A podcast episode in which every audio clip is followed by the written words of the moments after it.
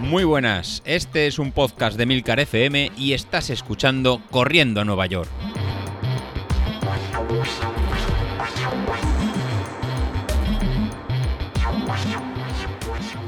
Hola a todos, muy buenos días y bienvenidos de nuevo al podcast de los viernes, vuestro episodio favorito de la semana.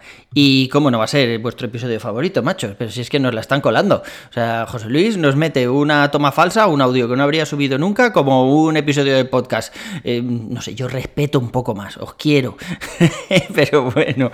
Y luego, David, bueno, pues ya lo habéis visto, ¿no? Estoy ya saliendo del pozo, estoy saliendo del pozo, pero sin embargo nos va contando que si en no sé qué series recortó las repeticiones que si este día no pudo salir por no sé qué, nos están vendiendo la moto. Así que este es vuestro episodio favorito de la semana.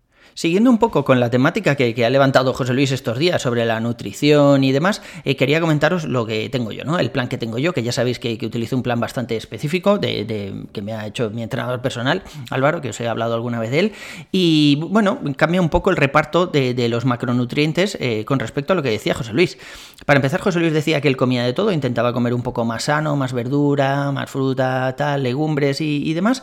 Y, luego hablaba de un reparto entre proteínas, eh, y carbohidratos. Y el mío es completamente distinto. O sea, en mi caso son 40-40-20, eh, siendo 40% de proteínas, 40% de carbohidratos y un 20% solo de grasas. Entiendo que es por, por la parte más de gimnasio, ¿no? O sea, la proteína más para, pues eso, para, para fortalecer músculo y, y demás. Mm, no tanto por bajar peso, pero sí que es verdad que mi plan eh, pretende bajar peso. O sea, se supone que de aquí al 10K tengo que bajar ya un poco de peso y de aquí a, febrero, a la maratón de febrero, tengo que haber bajado unos 8 kilos, que me parece bastante. Yo no creo que, pueda bajar 8 kilos, pero, pero bueno, sí que es verdad que, el reparto es algo distinto y que en este momento estoy entrenando todos los días, todos los días de la semana. Unos días hago gimnasia, otros días hago eh, más ejercicios de carrera y otros días pues hago fortalecimiento puro y duro, ¿no? Y bueno, de momento me va bien. Yo no me noto ningún cambio ni, ni mucho menos. Llevo dos semanas con este plan, no llega. Pero, pero bueno, de momento me encuentro bien. No creo que esté cansado. Estoy acumulando menos kilómetros de los que estáis haciendo en el resto del grupo. Porque si no perdonáis ninguna salida a la semana, estamos teniendo, estos, esta semana estamos teniendo seis días de carrera. Y yo estoy haciendo eh, tres o cuatro, dependiendo de, de lo que tenga en el gimnasio. Pero aparte de esto, del, pues eso, del reparto distinto de proteínas, hay algunas cosas que, me sorprenden de este plan. Por ejemplo, que me han quitado la fruta. Y a mí la fruta es algo que me encanta. O sea, siempre he comido mucha fruta. Y sin embargo, este hombre me, ha dicho que, nada de zumos, ni frutas, ni dulce en general, que ya buscaremos la fibra en otra parte. Y esto hace que, que evitemos los picos de insulina y que nuestro cuerpo acumule lípidos. ¿Vale? Ni idea, no sé ni qué es un lípido, si se va directamente a la lorza o, qué, pero bueno, el caso es que estoy intentando, pues eso, evitar un poco la, fruta y tomar carbohidratos lentos de, de otra forma, ¿no?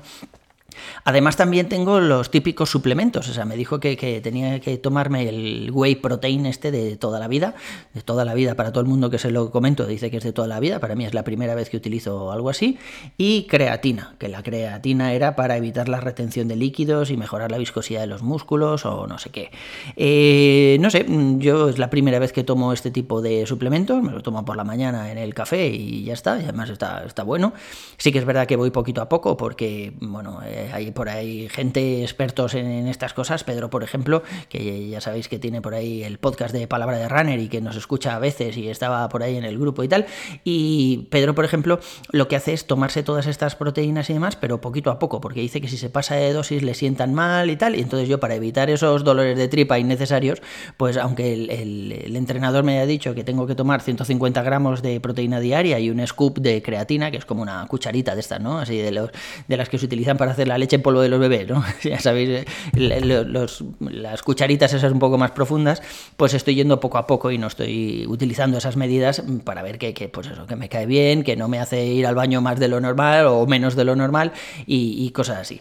Al final, bueno, lo, que se pretende, ya os digo, o sea, es bajar un poco de peso de aquí a la 10K y luego de cara al maratón y que a mis rodillas pues les cueste menos llevarme en volandas.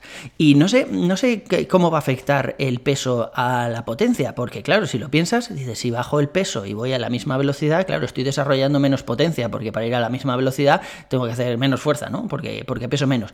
Entonces, ¿qué pasará con mi potencia crítica? Bajará, ¿no? O sea, si ahora la tengo en 293, creo que era, o 296, bueno, no sé, por ahí, un poco menos de 300, si bajo de peso a la misma velocidad, mm, estaré desarrollando menos potencia, entiendo yo, ¿no? Ya os contaré, ya os contaré, ya, ya iré viendo. Pero el caso es que ayer, por ejemplo, ayer jueves que teníamos las series en zona 5, eh, para empezar me equivoqué, o sea, salí a hacer las series y vi el rango ahí que me decía Street en el reloj y pensaba que eso era zona 4, porque no me costó nada.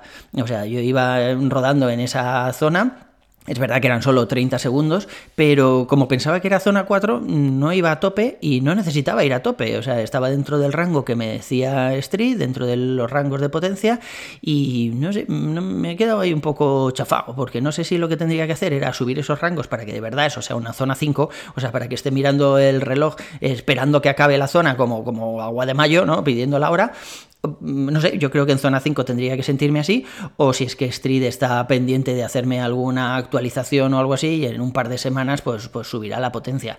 Pero ya os digo, o sea, de hecho eh, teníamos marcadas 8 series y he hecho 10 porque, porque podía haber hecho 12.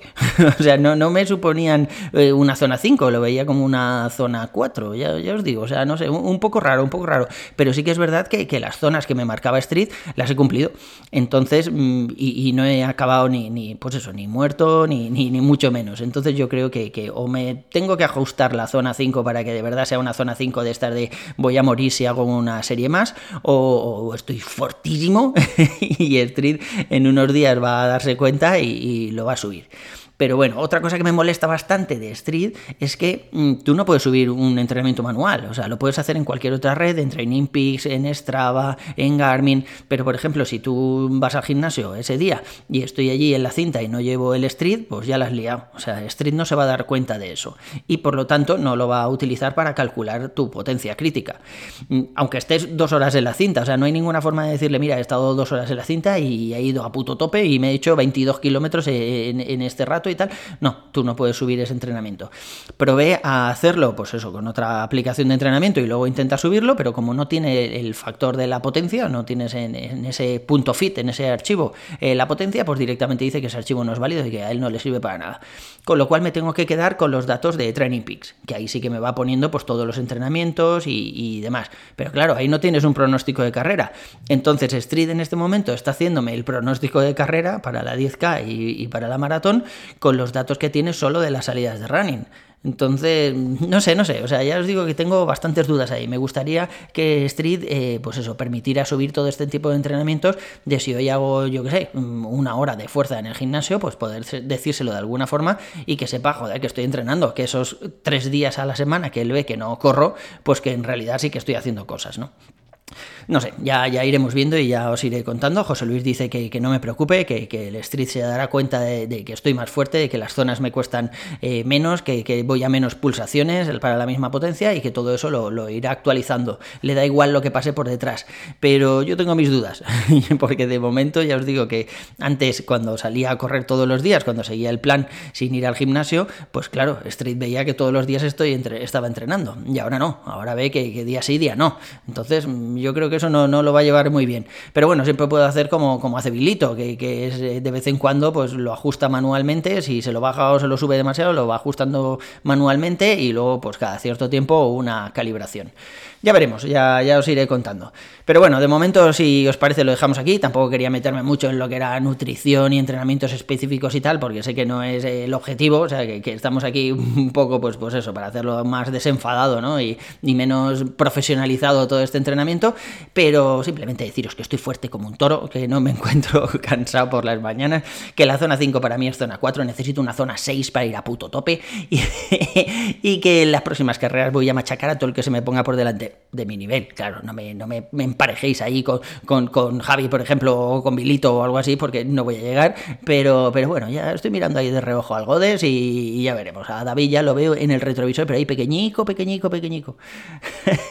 y eso es todo por hoy, chicos. Espero que os haya gustado el capítulo. Este sí que es un capítulo de verdad, un episodio, uno guay, sin tomas falsas ni nada. Y nos vemos la siguiente. Hasta luego.